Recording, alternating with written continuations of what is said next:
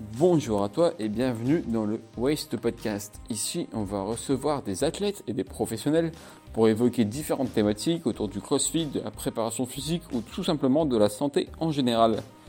Mon objectif à travers ce podcast était de t'aider à atteindre les tiens le plus rapidement possible en te donnant un maximum d'astuces sur différentes thématiques. J'espère sincèrement que ces podcasts te plairont et je te laisse découvrir tout de suite l'invité du jour. Alors aujourd'hui, on se retrouve avec Mathieu Debruc. Donc euh, comment résumer le parcours de Mathieu en quelques mots, c'est un peu compliqué. Étant donné qu'il commence le parcours en 2007, il ouvre sa box de CrossFit, il participe au régional, il crée également sa propre programmation qui est maintenant mondialement connue sous le nom de Force 5 et il fait également partie du staff de CrossFit HQ. Donc euh, je t'en dis pas plus et je te laisse retrouver tout simplement son parcours lors de l'interview et sa vision du CrossFit aujourd'hui et pour les mois à venir, voire les années. Je te souhaite une bonne écoute. À tout de suite. Alors bonjour à toi Mathieu, merci d'avoir accepté l'invitation. Est-ce que dans un premier temps tu peux te présenter euh, rapidement pour les auditeurs qui ne connaissent pas? Salut, je m'appelle Mathieu Dubrac, j'habite à Laval, un petit peu au nord de Montréal pour ceux qui ne connaissent pas.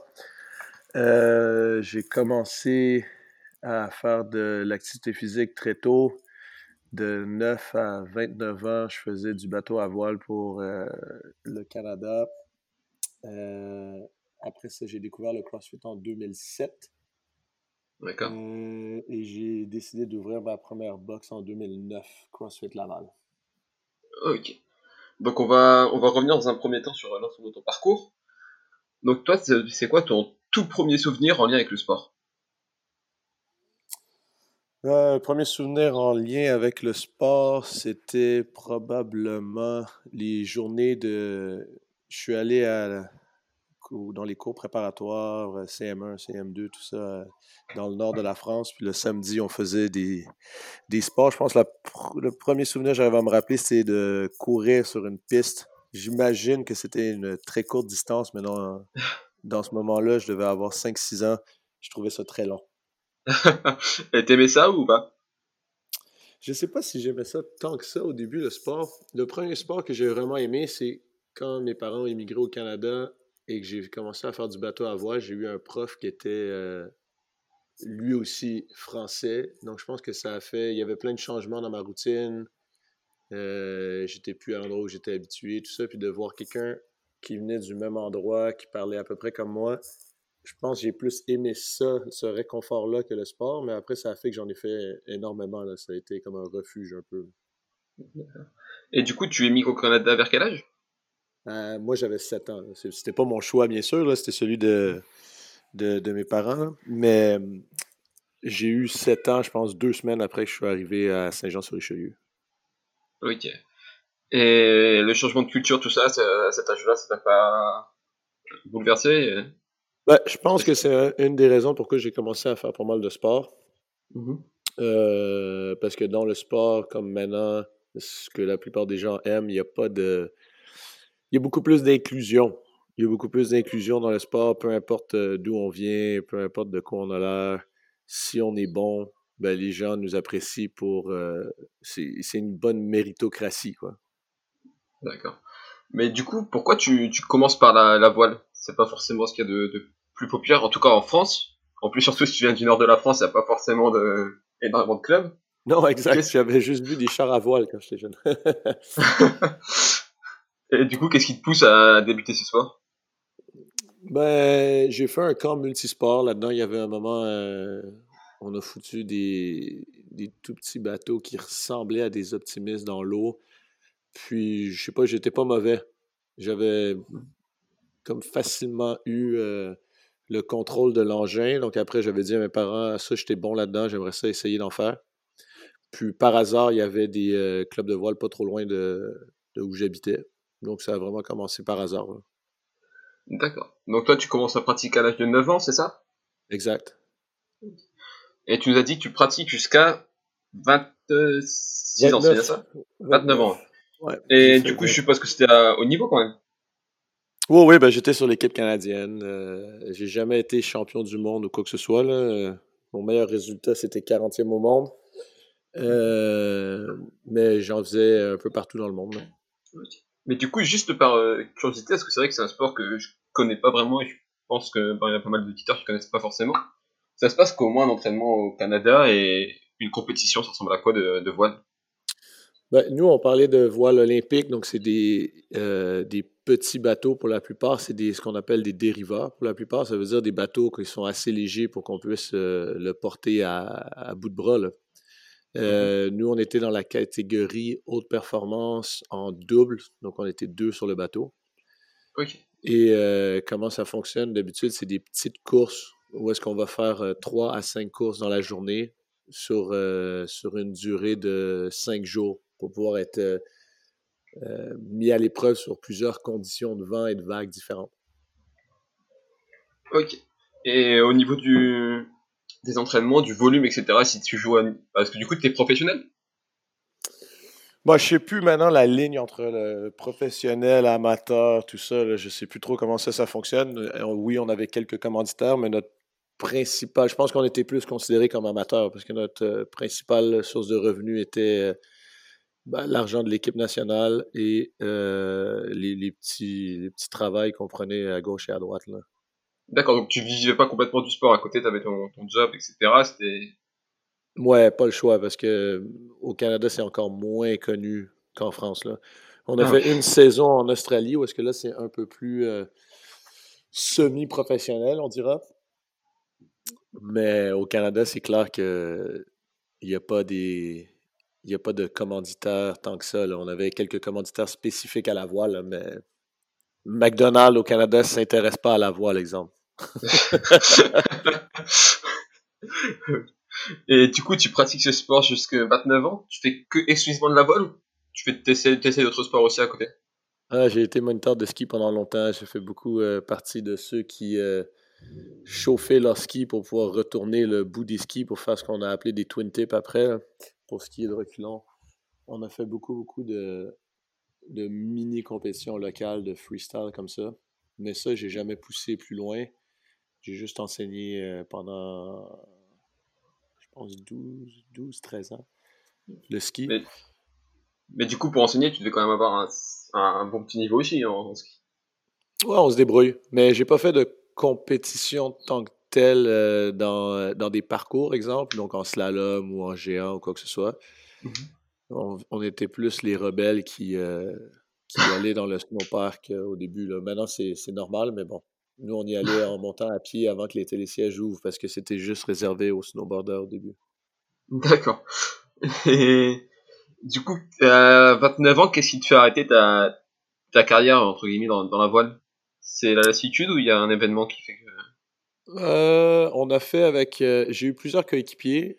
On a fait mmh une campagne olympique en 2000, une en 2004, une en 2008 une jusqu'à 2012. Ben, en fait, quand je dis 2008, euh, pour les 4 ans, ça marche à 4 ans.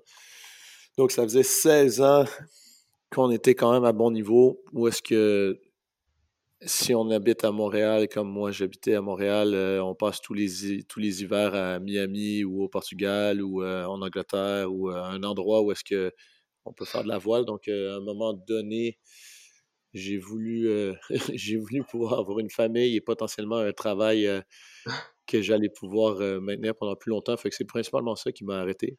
Et la découverte du CrossFit m'a aidé aussi à, me dire, OK, en plus, j'ai quelque chose de, cool à faire si j'arrête de faire du bateau. D'accord. Mais du coup, travailler en enseignement dans le monde de la voile, ça ne t'intéressait pas C'est très précaire.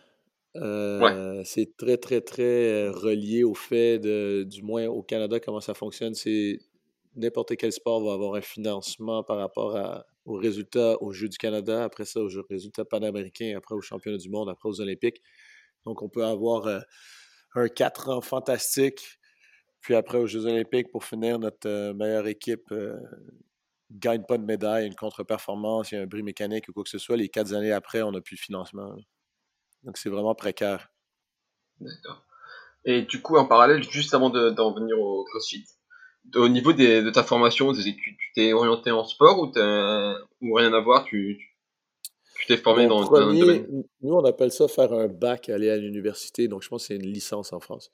D'accord. Mais donc, si je dis bac, c'est pas ce que je sais que le bac, c'est pour vous, c'est première terminale. Mmh. mais donc, j'ai fait une licence en pas du tout, pas du tout en sport au début. De 2000 à 2003, j'ai fait marketing et technologie de l'information. ok, donc ouais, rien à voir avec Montréal, ouais. Aucun, aucun, aucune relation. Et donc, tu nous parlais de ta, découverte du CrossFit? Ça se passe comment? À quel moment tu, bascules, tu bascules de la voie au CrossFit? C'est quoi ton, ton, premier souvenir en lien avec le CrossFit, on va dire Oh, ça, je m'en rappelle. Euh, 2007, 2007, 2007 à Miami en janvier, j'ai un de mes, ben, un des entraîneurs de l'équipe canadienne qui m'a dit Tu devrais regarder ce site-là, CrossFit.com. Parce que dans ce temps-là, quand on était sur la route, je faisais euh, un petit peu de parcours aussi. Là. Je sais pas si euh, ça dit quelque chose. là. Ceux qui, c'est tout ce qui est figure au poids de corps, etc. C'est bien ça? Ouais, ceux qui grimpent les buildings, là, tout ça. Là. D'accord. Euh, parce que c'était pratique, j'avais pas besoin d'amener euh, d'équipement ou quoi que ce soit, juste euh, une paire de souliers, puis c'est parti. puis mon coach trouvait ça un peu dangereux. et il m'a dit Tu devrais essayer ce truc-là, CrossFit, ça a l'air vachement plus safe. Alors que c'est ironique parce qu'après tout le monde a dit que c'était dangereux. Mais... Ouais, ce que j'allais dire, c'est rare sur ce, genre de discours. mais donc, il me montre CrossFit.com, je comprends rien.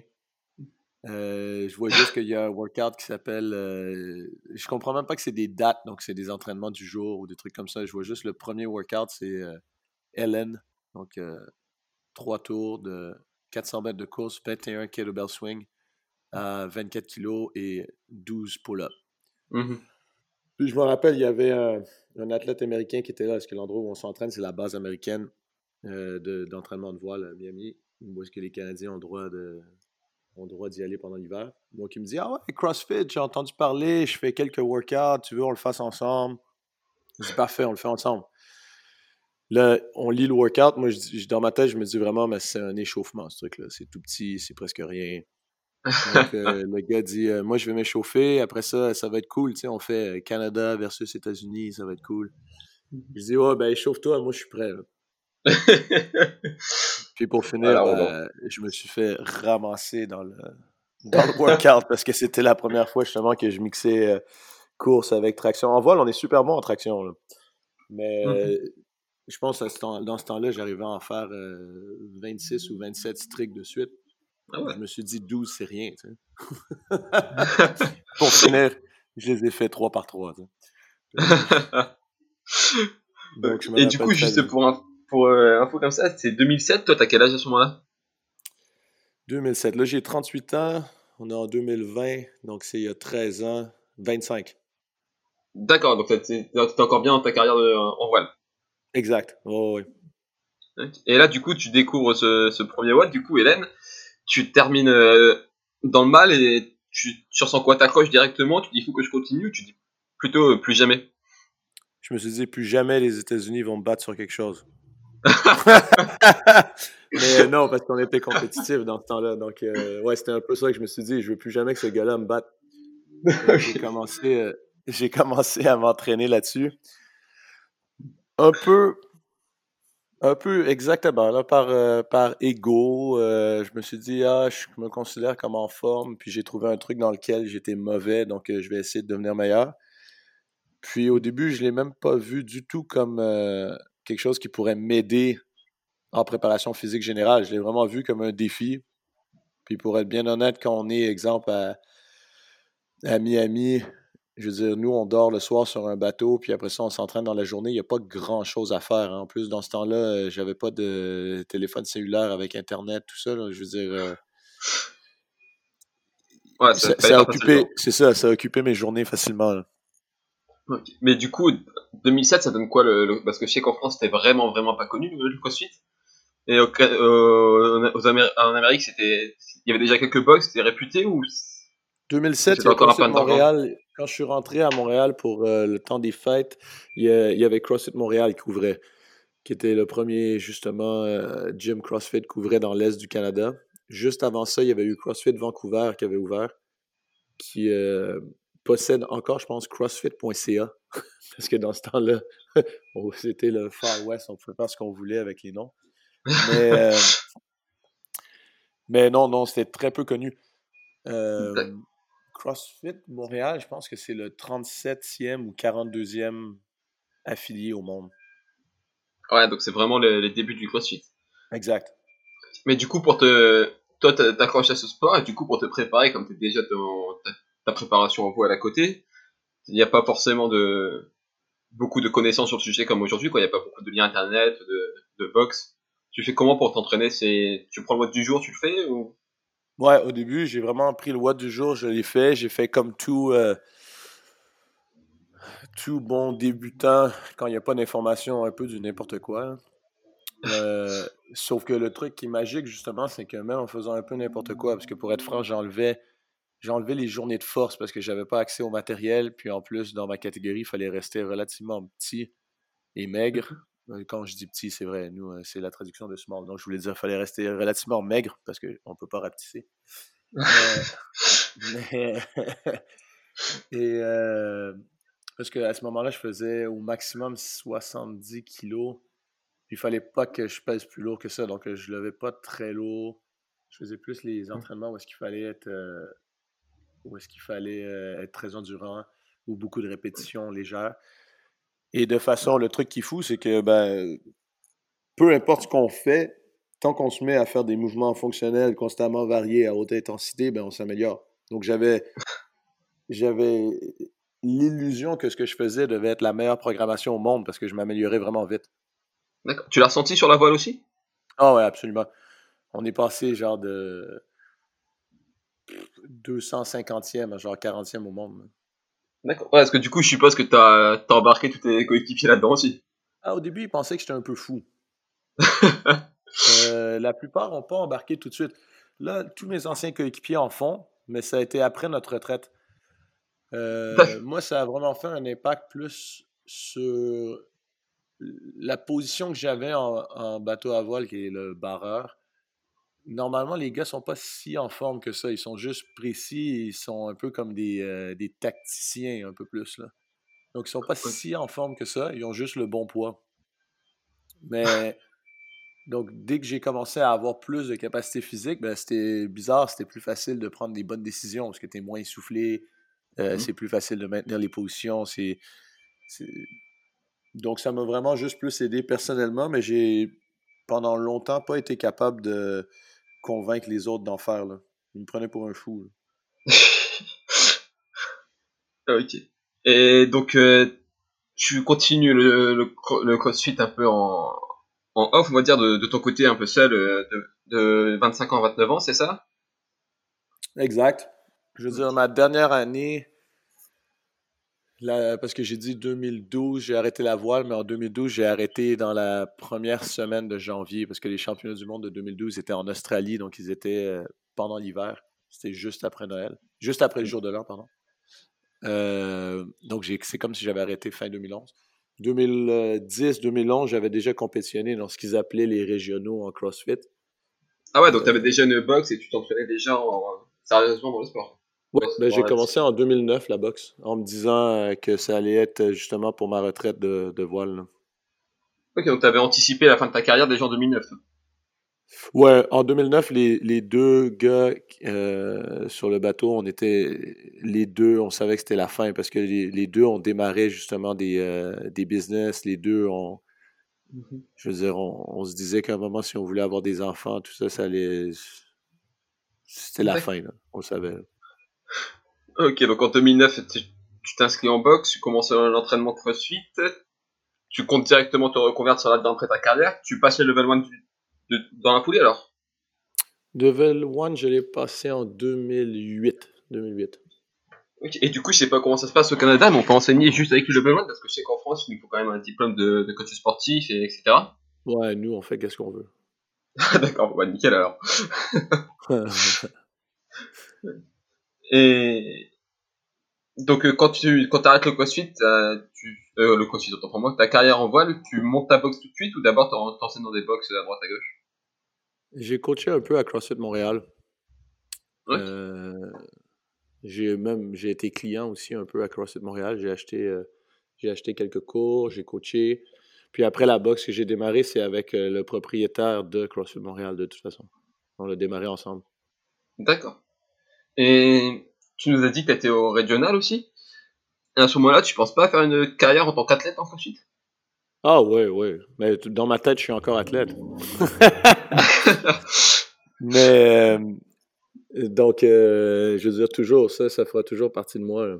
Mm. J'essaie tout le temps de, de compétitionner. T'avais, t'avais des games en tête Non, j'ai jamais fait les games. J'ai fini. Mon meilleur résultat, c'était troisième aux régionaux, mais ils prenaient les deux premiers. Ah, c'est dommage. C'est pas eux. La pire meilleure place. Ouais, mais bon, c'est pas, c'est pas grave, l'intérêt.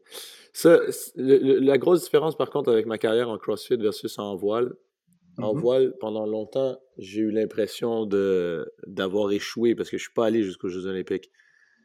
Mais après, je me suis rendu compte que c'était vraiment, que tout ce que j'avais appris, justement, en faisant euh, 16 ans très compétitif en voile, c'est ce qui m'a permis d'avoir une boxe qui fonctionne bien, c'est ce qui m'a permis de bien, de bien gérer à peu près tous les autres projets que j'ai fait dans ma, euh, dans ma vie.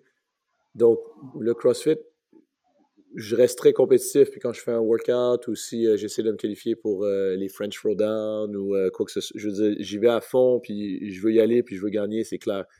Mais j'ai plus cette, cette fausse représentation que les résultats me définissent. Ouais. Les résultats sont un bon bonus, c'est clair, mais ce qui définit, c'est les expériences qu'on fait et c'est les, les, euh, l'environnement ou les choses qu'on met en place pour justement essayer d'avoir ces résultats-là qui nous rendent vraiment meilleurs. Donc, euh, ça me stresse un peu moins qu'avant. Quand j'étais plus jeune, j'étais vraiment fâché quand je réussissais pas ou euh, quand je ratais une compétition ou quoi que ce soit. Maintenant, c'est beaucoup plus... euh, peut-être c'est l'âge, peut-être c'est juste l'expérience, je sais pas. Après, je pense que ce qui... Enfin, je sais pas trop, mais ce qui peut faire la différence aussi, peut-être qu'en voile, t'avais juste ton, ton résultat qui comptait, quoi. Alors que là, en CrossFit, t'as ta boxe, tu fais partie du staff, il y a, y a plus Ouais, de projets autour. C'est clair, c'est clair. Puis tout est fait pour que justement on se définisse par notre résultat. Parce que plus notre résultat était bon, plus on avait d'argent, plus notre résultat était bon, plus on montait, puis on avait les meilleurs coachs. Donc c'est vrai que ça devient difficile de ne pas te définir à 100% avec ça. D'accord. Donc, ouais, tu commences, euh, enfin, tu ouvres ta boxe. Là, aujourd'hui, on est en 2020, t'as eu quand même un sacré parcours en CrossFit à la fin en tant que coach et athlète. Euh, Est-ce qu'on peut revenir dessus tout, tout doucement, quoi? Enfin, tu ouvres ta boxe et, et on est en quelle année? J'ai ouvert en juin 2007. Euh, 2009, pardon, juin 2009. Donc, on est encore dans les débuts du CrossFit, il n'y a pas énormément de- d'engouement moment. Ouais, CrossFit Laval, je pense que je suis le 402e affilié. D'accord, ouais, c'est vraiment. Donc maintenant, il y en a 14 000 et quelques. Donc non, c'est vraiment le début. Il n'y a personne qui connaissait ça. Euh, ça me prenait sérieusement autour de 20 à 30 minutes à convaincre quelqu'un d'essayer quand il rentrait dans la boxe. Euh, J'avais zéro le profil d'un propriétaire de gym en Amérique du Nord parce que j'étais relativement mince. Je compétitionnais encore en voile, donc je faisais 70 kilos. J'avais pas l'air Mm. fort. J'avais pas l'air d'un bodybuilder. Et souvent, ce que je faisais pour convaincre les clients, c'est je leur montrais le tableau des benchmarks, donc avec les, les workouts des girls.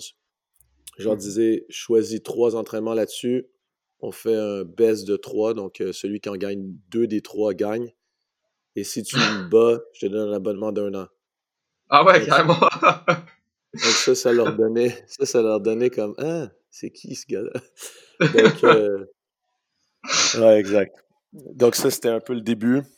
Euh, Mhm. Au début, j'étais convaincu que ça allait être une boxe pour les athlètes. euh, C'était pour mes amis sur l'équipe nationale. Pour, euh, Mhm. À ce moment-là, j'étais retourné à l'université pour euh, être enseignant en éducation physique. Donc, euh, je me disais ça allait être pour euh, mes collègues, tout ça. Puis pour finir, assez rapidement, je me suis rendu compte que ça avait beaucoup plus d'impact sur... ça avait beaucoup plus d'impact sur les, les gens qu'on va qualifier de normaux, qui font pas nécessairement du sport tous les jours, puis qui n'ont pas nécessairement un objectif de, de gagner un championnat quelconque. Mhm. Euh, donc ma boxe a rapidement tourné vers monsieur, madame, tout le monde. Mais au début, vu que je compétitionnais beaucoup, que, à mon avis, la moyenne d'âge dans la boxe au début est très proche de la moyenne d'âge du staff, donc des, des entraîneurs et euh, des propriétaires. Donc, comme j'étais dans la vingtaine, mi-vingtaine, la plupart de mes clients étaient de cet âge-là. J'avais des exceptions, c'est clair, mais donc il y en avait beaucoup qui étaient intéressés à, à compétitionner. Et, dans, et pour la raison que dans ce temps-là, quelqu'un qui s'entraînait sérieusement pendant six mois pouvait aller faire une compétition. ah oui, il n'y avait pas autant de. Était bas. Mais du coup, qu'est-ce qui a fait ce, ce revirement? Si toi au début c'était vraiment de compétition même pour tes, adhérents? À quel moment tu as, constaté que il y avait un changement de, cible et que monsieur et madame tout le monde venaient aussi s'entraîner? Ça a pris longtemps parce qu'au début, c'était des monsieur, madame, tout le monde, mais j'avais l'illusion que c'était des athlètes parce que s'ils s'entraînaient sérieusement six mois, ils étaient bons. Et mhm. après, il y avait aussi le principe que comme on était une des, un des premiers euh, gym CrossFit, ben, par défaut, quand on allait faire les compétitions locales, on gagnait facilement parce que ça faisait juste plus longtemps que les autres qu'on en faisait. C'était pas parce qu'on était bon. C'est juste parce que ça faisait plus longtemps. Je me, je souviens, si, on arrivait avec des filles qui savaient faire des pull-ups et des handstand push-ups, les gens nous regardaient comme si on arrivait avec des martiennes. n'importe quelle fille sérieuse qui suit un entraînement CrossFit va finir par réussir à faire ses tractions et ses handstand push-ups c'est juste une question de temps. Donc, nous, on était chanceux d'avoir des filles qui savaient plus longtemps que les autres qu'on faisait. Donc, ça m'a pris un moment parce qu'au début, je me disais, ben, c'est parce qu'on a une programmation euh, compétitive, c'est parce que je suis un compétiteur, c'est parce que mes athlètes sont compétiteurs. En fait, c'était juste une question de temps et d'exposition à la méthodologie. Et euh, c'est resté pendant un moment comme ça, parce que même quand j'ai commencé à être sur le staff de CrossFit, j'étais avec des athlètes des Games. Donc, on se disait, ben, plus on est bon athlète, plus on va être bon coach, alors que c'est une illusion. Mais...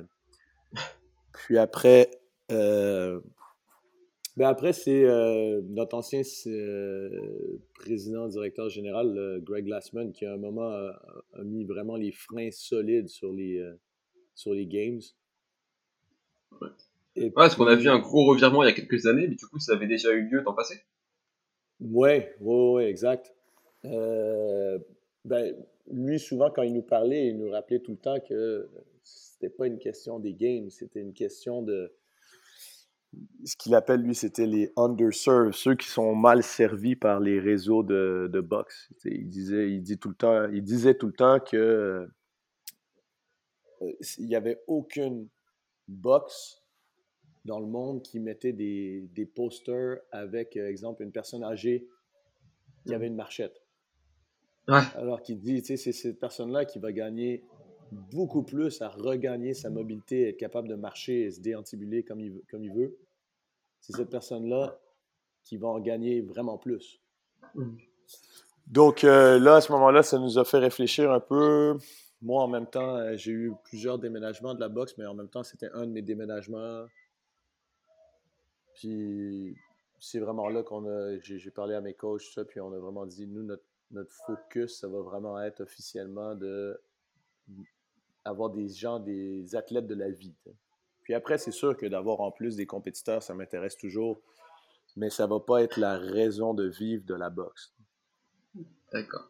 Et du coup, si tu l'as évoqué un peu brièvement, tu fais partie aujourd'hui du staff euh, CrossFit HQ. Exact. C'est quoi ta, ta place dans, dans ce staff? Nous, on a des termes spéciaux, là, ils m'appellent un flow master. C'est un peu un superviseur de. Un superviseur du certificat niveau 1 ou niveau 2. Donc, enfin, je suis un peu le. le celui qui est euh, qui serait aux yeux du reste du staff qui va travailler sur un séminaire spécifique, leur leader.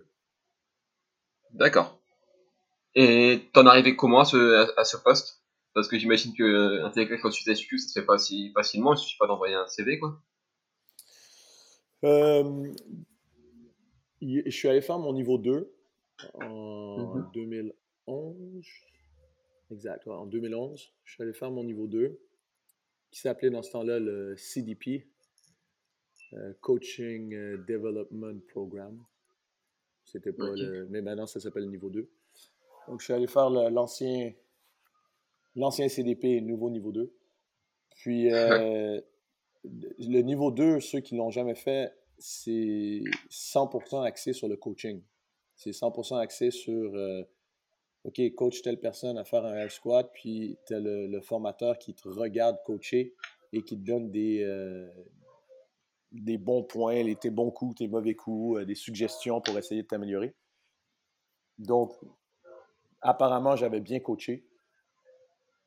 Puis j'étais un des premiers euh, un des premiers bilingues en Amérique du Nord, dans le fond, qui coachait bien.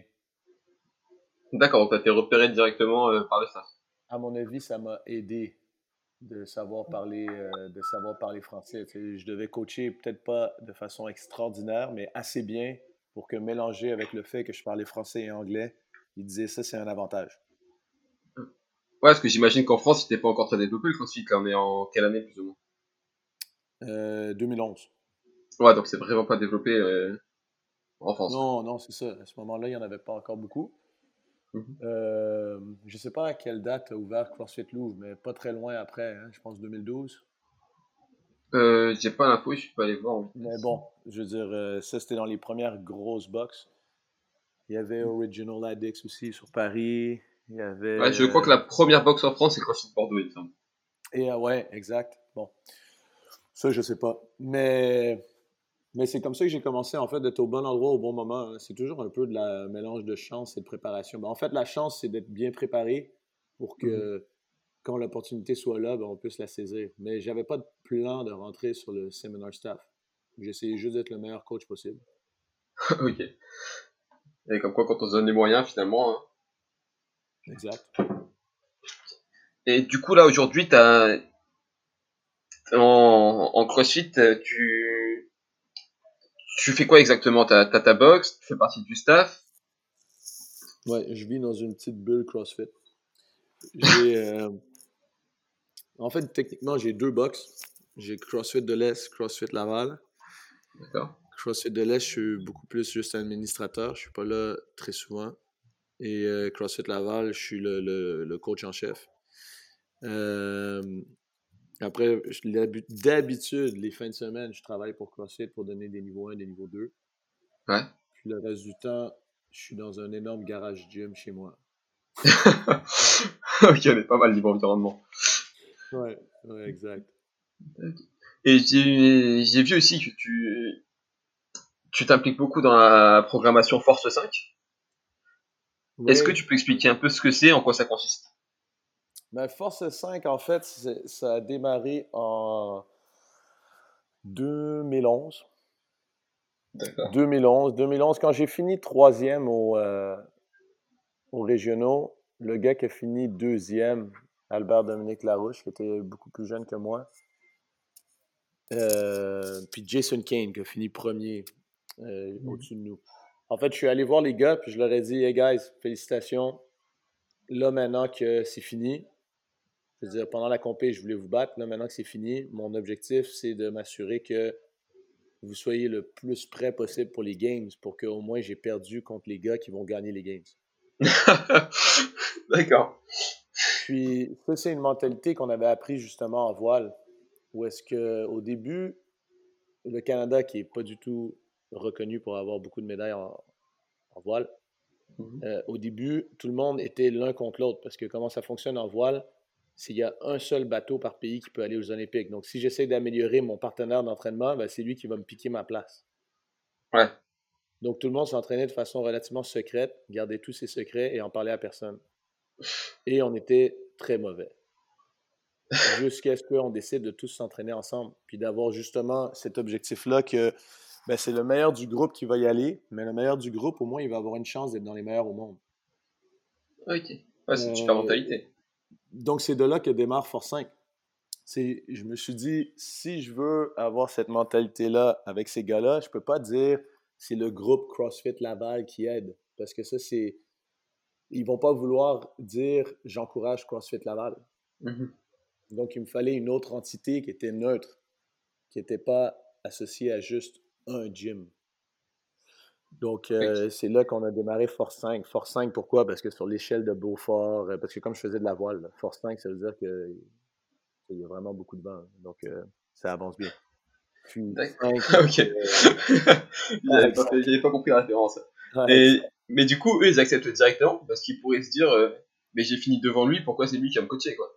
Ah non, non, mais je les coachais pas. C'était plus au début, on s'entraînait. Moi, j'étais très bon dans tout ce qui était cardio, Mmh euh, poids léger, chipper, tout ça. Lui était beaucoup plus fort que moi. Moi, il me manquait un peu de force. Donc, je lui ai dit, ben, je vais pas te pousser sur la force, je vais te pousser sur ça. Donc, une fois de temps en temps, il venait s'entraîner avec nous.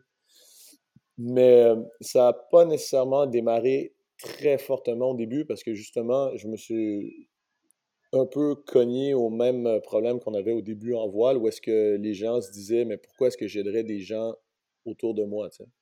Ouais. Parce que même principe, ils vont me battre aux prochains régionaux. Pourquoi est-ce que je les rendrais meilleurs maintenant? Donc, mais mais le, l'idée a commencé en 2011. Après, ce qui s'est passé, c'est que j'ai commencé à donner des séminaires euh, dans des endroits où est-ce que le CrossFit était moins développé. Exemple, euh, en France, mais dans plein d'autres endroits. Je veux dire, on est allé en Inde, en Corée. le principe. Un peu. Donc, beaucoup de gens me demandaient, toi, c'est quoi la programmation que tu fais? Mm-hmm. Donc, à chaque fois, au lieu de dire je faisais la programmation CrossFit Laval, je disais je, faisais, je fais la programmation Force 5. Parce que justement, c'était plus neutre. D'accord. Euh, Mais derrière cette programmation, il n'y a que toi ou il y a... tu avais réuni un petit staff autour? Ah, j'ai plusieurs coachs qui, euh, qui aident. D'accord. C'est à peu près impossible, à mon avis, d'être, euh, de ne pas avoir d'input de l'extérieur et de rester à jour. Ouais. Et donc, au final, tu, tu finis par proposer cette programmation à Ouais, au, tout début, au tout début, pour être franc, euh, c'était gratuit.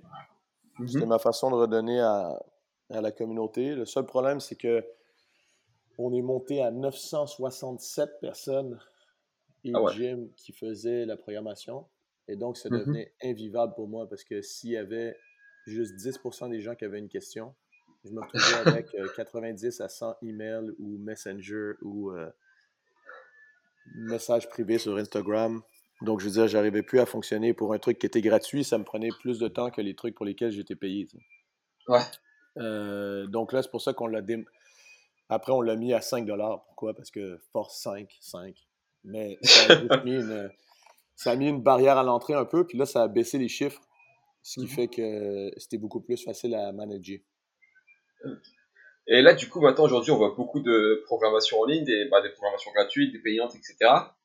Qu'est-ce qui va faire que pour toi, ta programmation, elle se, elle se démarque un peu des autres ou quelqu'un devrait choisir plus cette programmation qu'une autre, sans vouloir mettre les autres en concurrence ou bien sûr. Euh, ouais, mais pour être franc, moi, je suis peut-être pas très bon vendeur pour ça, parce que je vais vous dire que la programmation est secondaire au groupe d'entraînement que vous avez, au mm-hmm. coaching staff que vous avez et à l'environnement que vous êtes capable de créer. Donc, qu'est-ce qui va euh, qu'est-ce qui va différencier Force 5, c'est si ça aide à jouer sur ces trois éléments-là. Si Force 5 aide le, la boxe ou la personne qui va euh, la suivre à se mettre dans un environnement propice à s'entraîner, parce qu'il sent de faire partie d'un, groupe euh, francophone, euh, d'avoir accès à, des coachs qui, qui programment, on va dire, du CrossFit pur, entre guillemets, parce qu'on a tendance à programmer très similaire au CrossFit.com. Mm-hmm. ben, si ça aide cette personne-là dans cet environnement-là, c'est parfait si ça, si ça crée que cette personne-là s'isole et se met à juste faire ça alors que ses partenaires d'entraînement feraient autre chose, ben là, ma programmation devient mauvaise. D'accord. Mais du coup, tu, si un athlète prend juste ta programmation, tu lui recommandes quand même de faire les, les WOD avec des personnes de sa boxe. Ah ouais, ouais, ouais. Tu trouves-toi des partenaires d'entraînement? S'il y a une journée, il fallait que tu fasses des back squats, mais tout le monde à ta boxe va faire des, des repeats 400 mètres à la track, va faire des repeats 400 mètres à la track pour genre pousser avec tout le monde. Puis tu feras les back squats une autre journée ou plus tard. Je veux dire, euh, c'est comme ça qu'on s'améliore. Puis euh, après, ben, la grosse différence, à mon avis, avec, euh, avec la plupart des autres programmations, c'est qu'on est très, très proche, comme j'ai dit, de CrossFit.com.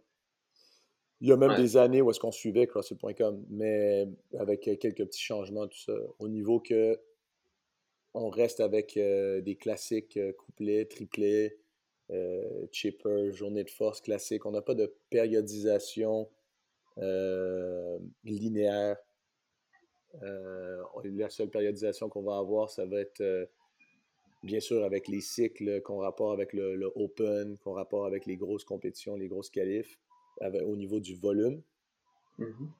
Euh, mais on n'a pas de périodisation linéaire, genre d'augmentation graduelle de charge sur les back squats, des trucs comme ça. On va utiliser beaucoup plus, euh, exemple, effort dynamique, euh, effort maximal, circa max. On va utiliser beaucoup plus la variance que beaucoup de, de, de programmation qui se veulent à caractère compétitif.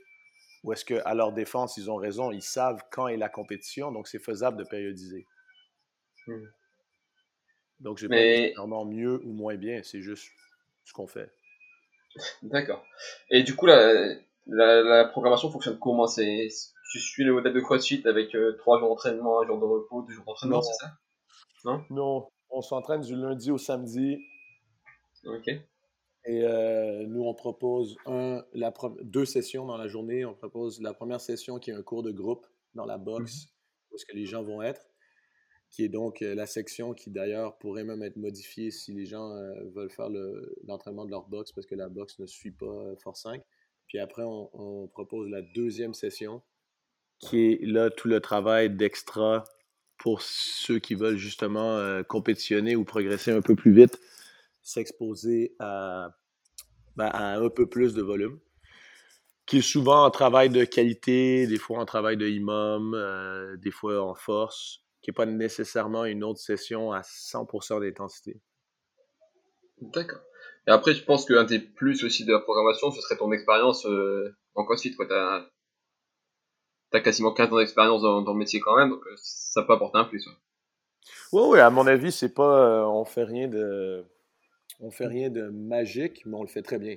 Je veux dire, moi, c'est comme ça que c'est comme ça que je vois les gens qui sont vraiment bons. C'est on n'essaye pas de réinventer la roue, on garde ça simple, mais mm-hmm. de la même façon qu'un boxeur réinvente pas une nouvelle façon de faire un crochet de la droite, il fait juste mieux que l'autre.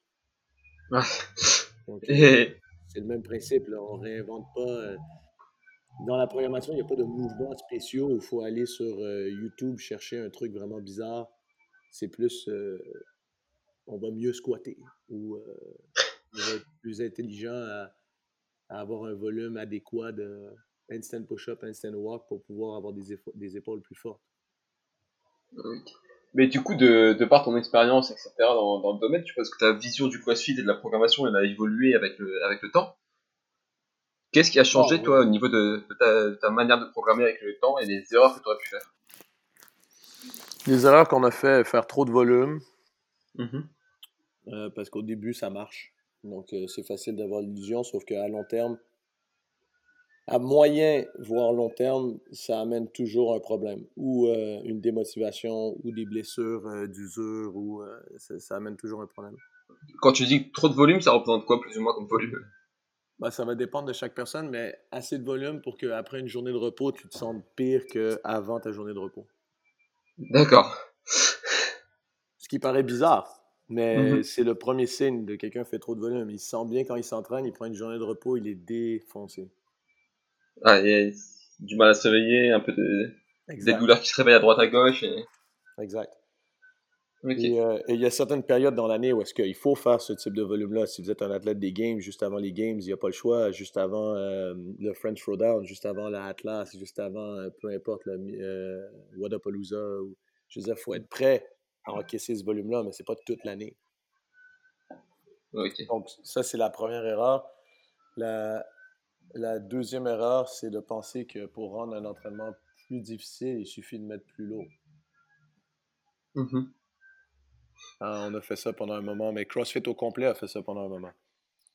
D'accord. Euh, Diane, euh, donc 21-15-9, euh, deadlift, handstand push-up. Pour le rendre plus dur, c'est facile, tu rajoutes du poids. Ouais. Au lieu de penser à peut-être faudrait être capable de le faire rendre broken. Mhm. C'est que c'est facile de se cacher derrière le fait que comme c'est lourd, j'ai le droit de prendre des pauses. Ouais, d'accord. Alors qu'on pourrait modifier le format et garder l'intensité. Exact. Et pour certaines personnes, c'est une bonne idée de mettre plus lourd. Là. Mmh. Je veux dire, si on regarde euh, Friendly Friend, euh, la première étape des, euh, des Games, c'était une très bonne idée pour Fraser. Il a quand même tout fait unbroken. Ouais.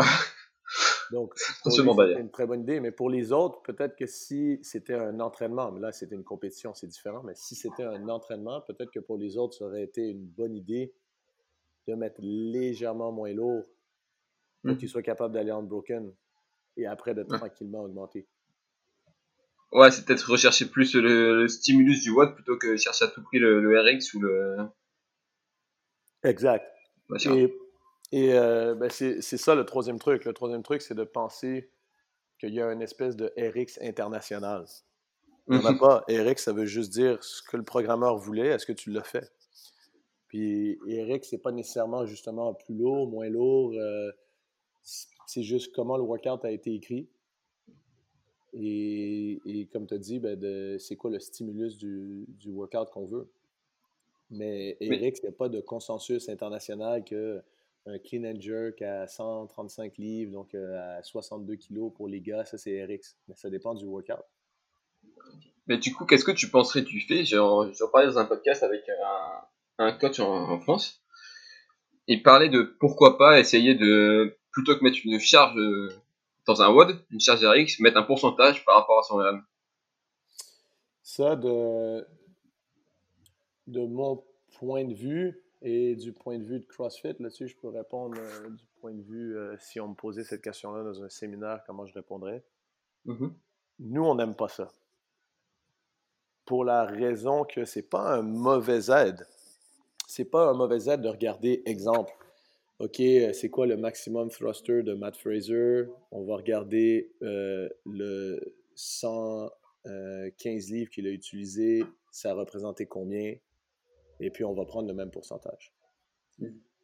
C'est un bon début. Le seul truc, c'est que la vie, les sports, les épreuves qu'on a à faire, ils s'en foutent complètement de c'est quel pourcentage de notre max. donc le truc, c'est que arrivé à un moment, ça, des fois, ça surévalue la capacité de quelqu'un qui est fort mais qui a peu d'endurance locale. Et ça sous-évalue énormément la capacité de quelqu'un qui est très endurant. Je vais prendre un exemple. Moi, quand je compétitionnais à bon niveau, quand je n'étais pas dans les masters, j'étais justement très bon à utiliser 90, 92, 95% de mon max dans un workout. Parce que j'avais pas le choix, j'étais faible. Donc, Donc ce sera donc, à mon avis, d'utiliser ça comme règle, c'est mauvais. D'utiliser ça comme guide, c'est une très bonne idée. Ok. Donc en fait, ce sera encore un peu le, fait d'être préparé à l'inconnu, quoi. D'être capable de s'adapter à toutes les situations et d'apprendre à se connaître aussi. Oui.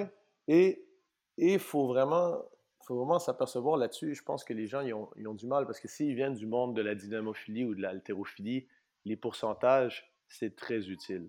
Mmh. Mais leur technique est presque parfaite. Tandis que nous, quand on prend, euh, si je te demande, toi, c'est quoi ton max et pour les jeter? Mmh c'est quoi ton max? Ah, pour que je balance ça, il vas-y, honte, là.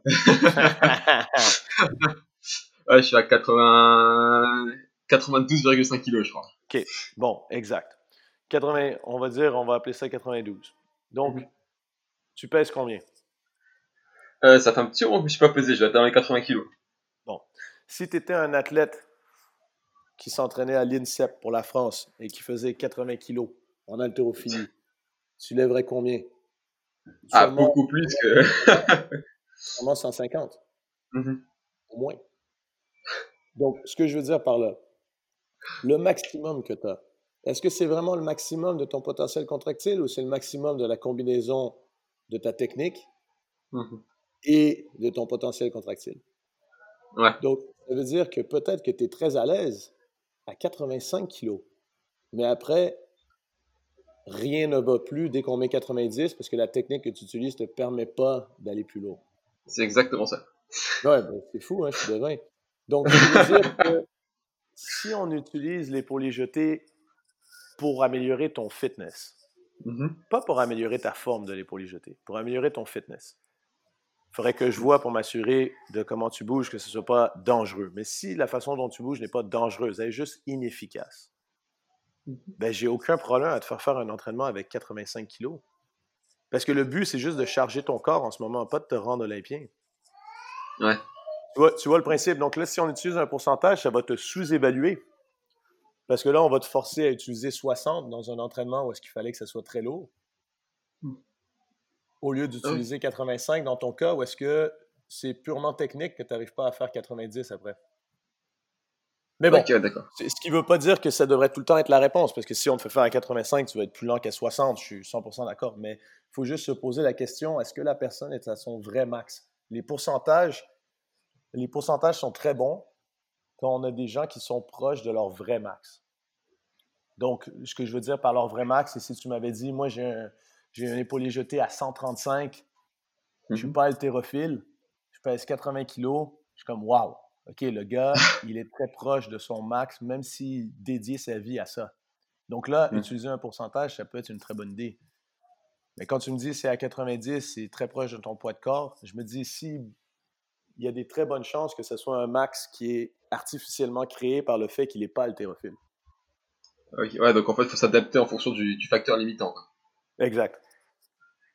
Ok.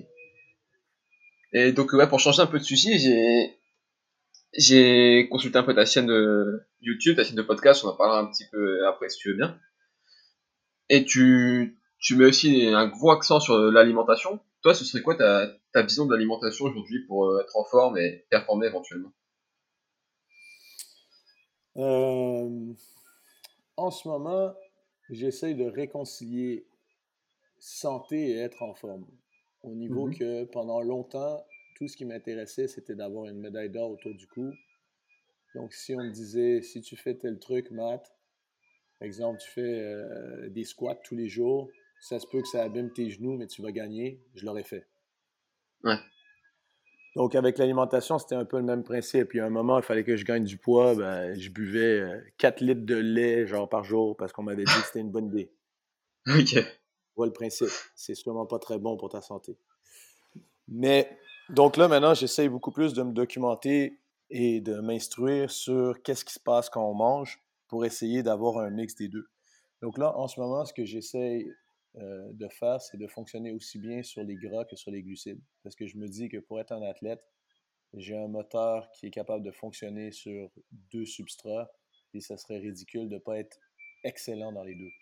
Mmh Donc, je ne suis pas du style euh, keto où est-ce qu'il faut fonctionner presque juste sur les gras. Et je ne suis pas du style euh, plus traditionnel qu'on disait avant sur l'équipe nationale, là, où est-ce qu'on compte les calories et on fonctionne principalement sur les glucides je suis un mélange des deux, ou est-ce que je veux entraîner, ah, je veux avoir la capacité, dans le fond, de pouvoir faire des efforts de haute intensité sur les glucides et après de passer directement dans les gras au lieu de frapper un mur. D'accord. Et du coup, tu gères par période ou c'est tu as, tu as de faire des entraînements euh, à jeun, baisser tes glucides par période ou? Oui, dans le fond, je varie énormément. Plus je m'instruis sur le sujet, plus je me rends compte que notre corps fonctionne très mal avec euh, quelque chose de constant. On parle très mal. Euh, je parle pour le haut niveau. Pas, je veux dire, quelqu'un qui déjeune tous les jours à la même heure, il va quand même fonctionner. Mais je parle pour un athlète de haut niveau.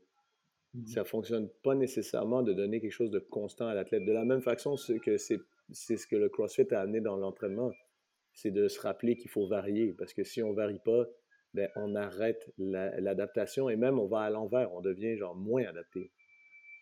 Ok. Et, du coup, si tu m'as fait penser à une question là, pas forcément prévu, mais, mais de, me venir en tête là. Toi, ton avis en tant que personne du staff de CrossFit de la différence entre le CrossFit santé et le CrossFit performance pour toi, faut, ben, faut différencier les deux? Ouais, il faut différencier les deux, c'est clair. Je veux dire, le CrossFit de performance, il faut comprendre que quand on parle à un athlète, euh, tout ce qu'il veut, c'est monter sur la première marche du podium.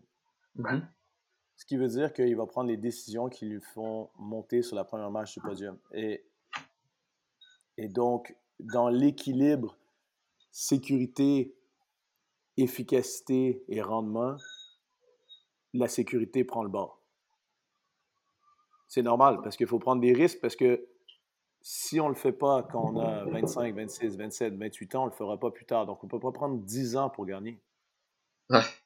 Donc, donc, quand on regarde les gens qui sont dans le sport du CrossFit, c'est que pour eux, l'objectif, c'est de gagner à court terme.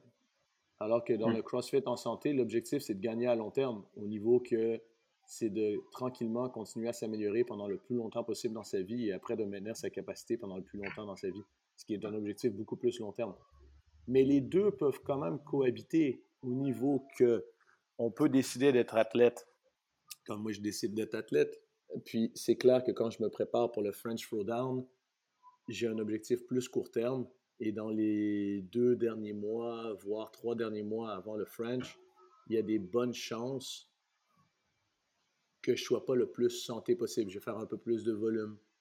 Je vais manger un petit peu plus de glucides. Je vais, mais mhm. sauf que c'est temporaire parce qu'après, je garde en tête qu'après le French, vu que je suis pas un athlète euh, professionnel là-dedans, j'ai pas une compétition tout de suite après. Mais après, je rembarque sur les rails de avoir un objectif long terme d'être euh, d'être un grand-père en santé.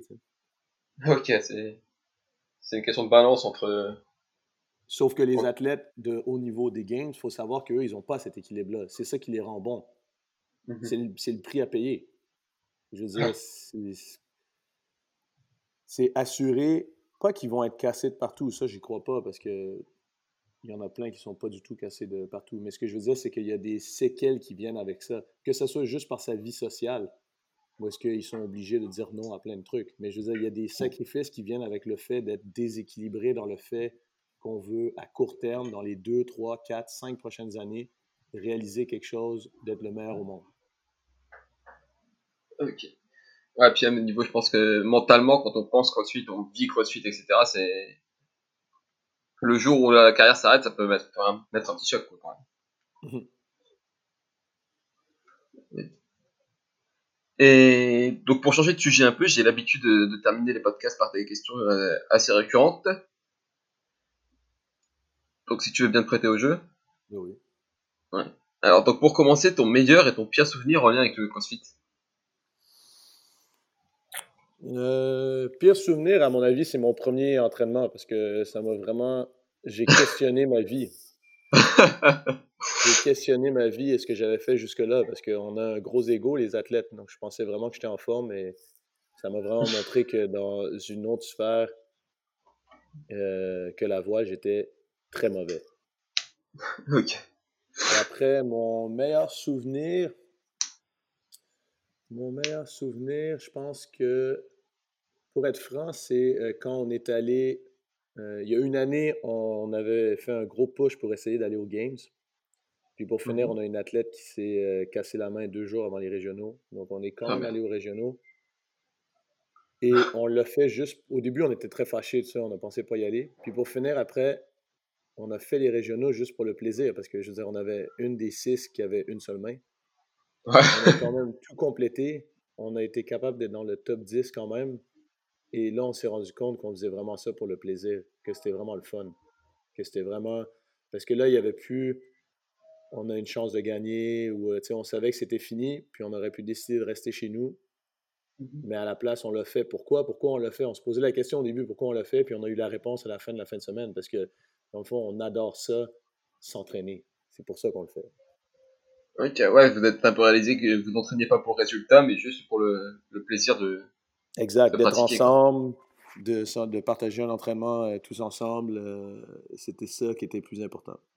Ouais, c'est plus le chemin qui comptait que, que l'objectif. Exact. Euh, si aujourd'hui tu devais citer une erreur que qui pour toi serait la plus commise par les pratiquants de CrossFit? La plus grosse erreur, à mon avis, c'est d'essayer de se casser la tête à savoir quoi faire pour être bon à faire du CrossFit. Les gens essayent d'inventer une méthodologie pour être bon à une méthodologie. Alors que pour être bon à faire du CrossFit, il faut faire du CrossFit. ok. Euh, si demain, on te demande euh, d'imaginer un WOD pour, pour les Games, par exemple, pour tester sur euh, une, un WOD l'ensemble des qualités physiques et tête d'un physique et mental d'un athlète. Ce serait quoi ton WOD à toi? Hmm, C'est cool ça.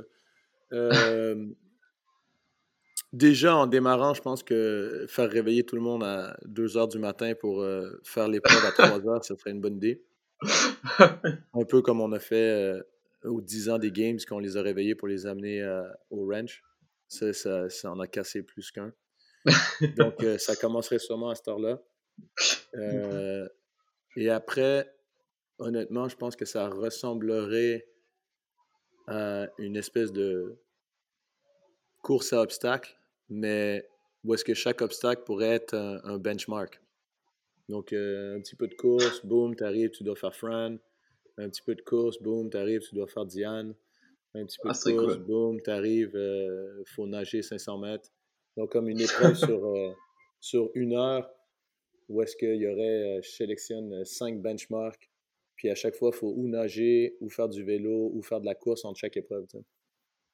Ah, ça pourrait être énorme. Et, donc la prochaine question, en tant que personne du, séminaire du staff CrossFit HQ, c'est quoi votre vision du CrossFit pour, pour les années à venir?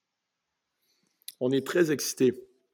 Pour être franc, mmh. on est très, très excité d'avoir un nouveau euh, président, directeur général et propriétaire, Eric Rosa. Mmh on est très excité d'avoir un gars qui est, je veux dire, ça s'est confirmé quand les workouts des games sont sortis. Le premier vidéo que je vois, c'est lui qui essaye un des workouts des games. Ouais.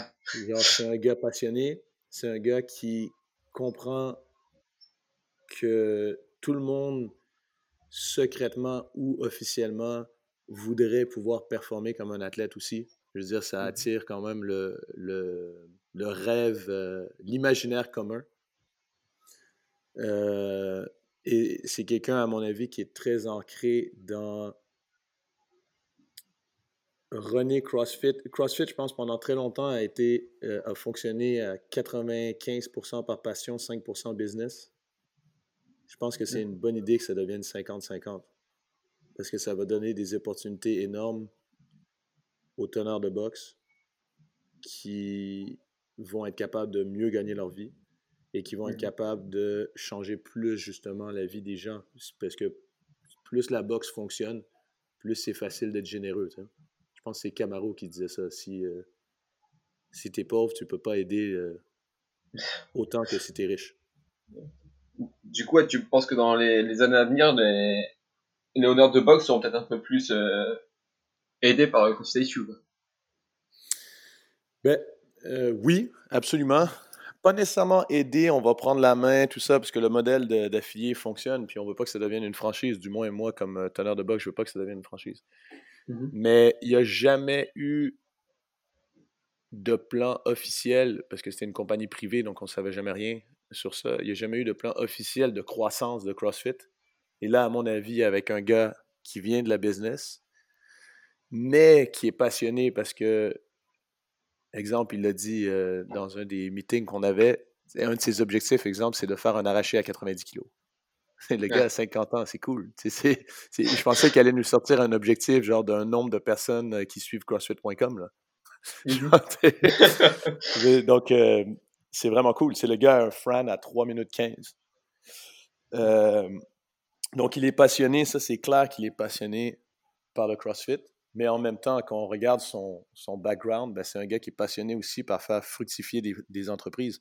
Donc, si l'entreprise mère fonctionne mieux, qu'elle peut rayonner plus, qui donne une bonne place justement au sport du fitness, une bonne place euh, à tout ce qu'on fait pour changer la vie des gens, ben, indirectement et même directement, ça va, avoir des énormes retombées sur, euh, les teneurs de boxe. Ok. Et donc la question suivante, si tu devais passer le micro à, à quelqu'un, aurait une personne à recommander Tu penses que ça pourrait être intéressant dans ton discours euh, dans ce podcast? Ouais, ça serait cool. Est-ce que tu es allé voir euh, Jonathan Colombet? Jonathan Colombet, attends, je crois que c'est sur ma, sur ma liste justement. C'est 100%, 100% CrossFit Ouais, bah oui, on devait s'appeler euh, prochainement. Bon, ben lui, je pense que il est, aussi fou que moi, donc c'est bien. ouais, bah c'est, c'est Carole Castellani qui m'avait recommandé aussi. Ah, ben ouais. la force à aller dans des bains de glace, c'est sûr qu'elle s'en rappelle. tu pratiques aussi ça? Ouais, ouais, nous, c'est plus, on fait des burpees dans la neige. pour le froid, ouais, en hiver, on fait souvent des trucs comme ça, mais on a beaucoup aussi les, euh, les spas scandinaves ici, donc ouais, on fait beaucoup euh, chaud-froid, chaud-froid. D'accord. Et tu sens vraiment une différence au niveau récupération et... Euh, ben, c'est clair, en fait. ça, j'ai d'ailleurs un, très bon podcast, s'il y en a qui veulent l'écouter sur la récupération. c'est le livre Good to Go, qui étudie un peu toutes les méthodes de récupération. C'est chaud-froid ou aller faire de la marche ou n'importe quoi qui va activer la circulation sanguine, ça va avoir un bon effet. OK. après ça, il y a tout le côté avec le chaud-froid, en plus d'activer la, la vasodilatation versus vasoconstriction, il y a tout le côté mental aussi. Tu apprends à gérer ta respiration, à accepter le froid, versus le, subir, tout ça. Ça, c'est très bon quand on veut être un athlète euh, anaérobique, parce que dans le CrossFit, on est des athlètes anaérobiques où est-ce qu'il faut accepter la douleur, il ne faut pas essayer d'y aller contre. Mmh. Parce que dans T'as une formation Wim Pardon? T'as une formation Wim ou c'est ça fait comme ça? Non, ça c'est comme ça, mais je veux dire, euh, on s'entend qu'en voile, l'hypothermie, tous ces trucs-là, on est habitué. Ok. Donc ça c'est déjà parti un peu de ce que je faisais. Et du coup, si les auditeurs veulent te suivre, est-ce qu'ils peuvent euh, retrouver ton travail? Euh, J'ai le F5 podcast. On a 57 mhm. épisodes. Euh, Super podcast d'ailleurs, si, si, ça intéresse, si ça intéresse certains. Puis après, sinon, en ce moment, tous ceux qui sont confinés à la maison, tout ça, on a démarré CrossFit Laval underscore chez toi. Euh, qui est un compte privé, mais on accepte tout le monde. Euh, c'est gratuit tout le mois d'octobre, vous inquiétez pas. Euh, où est-ce qu'il y a des entraînements live, des entraînements express, des cours d'haltérophilie en ligne, tout ça. Si ça intéresse certains, et puis en plus, ben, ils peuvent me contacter facilement. Là, on répond aux questions. C'est moi qui est derrière ce truc-là. Et j'ai vu aussi sur ta chaîne YouTube aussi, il y a également. Vous avez fait une vidéo comment faire un peu de matériel chez soi. Oui, j'essaie de faire un peu des do-it-yourself. là. J'ai mmh construit un reverse hyper comme ça. J'ai construit euh, des parallettes. On va bientôt mettre la vidéo d'un bench pour le bench press. Ah, cool. Ouais, on essaie de, de rester occupé. D'accord. Et pour conclure le, podcast, tu aurais un dernier conseil aux auditeurs, un conseil de vie en général, euh, un message à laisser? Ouais, ne laissez pas qu'est-ce que vous pouvez pas faire se mettre dans le chemin de ce que vous pouvez faire. Ok. C'est de qui ça? C'est de toi ou? Aucune idée de qui. C'est au fur et à mesure. C'est sûr que quelqu'un de, je veux dire, de beaucoup plus intelligent que moi a dû dire ça. Euh, c'est resté dans les situations relativement difficiles comme la COVID, tout ça. Je pense tout le temps à ça. C'est pas mmh. parce qu'on peut pas aller à la boxe qu'on peut pas s'entraîner. Euh, c'est pas parce qu'on est blessé au poignet gauche que tout notre corps est inutile. Euh, c'est pas parce que faut pas laisser ce qu'on peut pas faire. Dans le fond, dicter qu'est-ce qu'on est capable de faire quand même. Mais d'ailleurs, tu as une de tes dernières vidéos sur, sur YouTube parle de, parle de ça. Exact, exact. Bon, bah, du coup, je te, je te remercie d'avoir, de m'avoir consacré cette heure. Merci beaucoup à toi. Ça fait bien plaisir. Et je te souhaite une bonne journée. Parfait, toi aussi. Salut. Salut. Et voilà, ce sera tout pour cet épisode. J'espère encore une fois qu'il t'a plu. Je t'invite également à suivre Mathieu sur les réseaux sociaux, soit sur son Instagram personnel ou celui de sa box CrossFit Laval ou encore celui de sa programmation Force 5.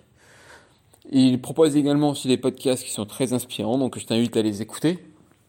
Si cet épisode t'a plu, je t'invite aussi à mettre une note de 5 étoiles sur l'application de ton choix, un commentaire, ça fait toujours plaisir. Et n'oublie pas que Way c'est bien plus qu'un podcast, c'est également une page Facebook, un groupe Facebook et une chaîne YouTube. Alors je t'invite à nous retrouver sur l'ensemble de ces réseaux. Je te souhaite une bonne semaine.